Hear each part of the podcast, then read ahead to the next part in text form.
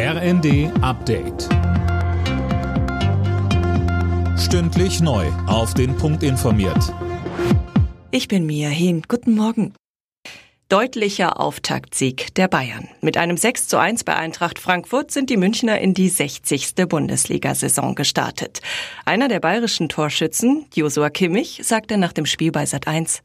Ja, erste Halbzeit ähm, war schon echt verrückt. Da hat einiges geklappt. Ich meine, wir hatten sogar noch Chancen auf weitere Tore. Hinten hatten wir auch ein, zweimal Glück, aber trotzdem war das schon sehr, sehr viel Spielfreude. Man hat gemerkt, dass jeder Bock hat. Auch beim 3 oder 4-0 haben wir weitergemacht, äh, haben weiter aufs Tor gespielt. Man muss auch sagen, dass die Eintracht hinten ein bisschen ja, luftig verteidigt hat, aber wir haben es auch ganz gut ausgenutzt. Kleine Verschnaufpause für die Feuerwehr im Berliner Grunewald.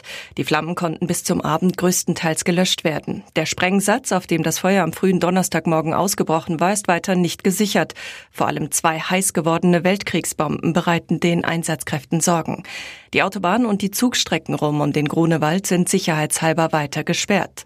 Im Lauf des Vormittags soll die Lage neu bewertet werden. Solange besteht auch noch der Sperrkreis von 1000 Metern. Seit Wochen läuft die Debatte, was nach dem 9-Euro-Ticket kommt. Mit den Grünen hat nun eine der Regierungsparteien ein Konzept vorgelegt. Anne Brauer. Ja, den Grünen schweben laut ARD gleich zwei Nachfolgertickets vor. Ein Regionalticket für 29 Euro im Monat, vor allem für Pendler, die zur Arbeit fahren. Das soll dann mindestens für ein Bundesland oder aber für Regionen wie Berlin-Brandenburg gelten. Und das andere ist ein 49-Euro-Ticket, das bundesweit gelten würde, wie das aktuelle 9-Euro-Ticket. Vor allem bei der Frage, wie das bezahlt werden soll, dürfte es aber noch reichlich Diskussionsbedarf mit der FDP geben. In Japan wird heute an den Atombombenabwurf über Hiroshima am 6. August 1945 erinnert. Am Morgen hat UN-Generalsekretär Guterres an einer Gedenkfeier teilgenommen.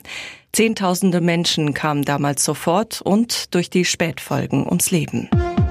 Alle Nachrichten auf rnd.de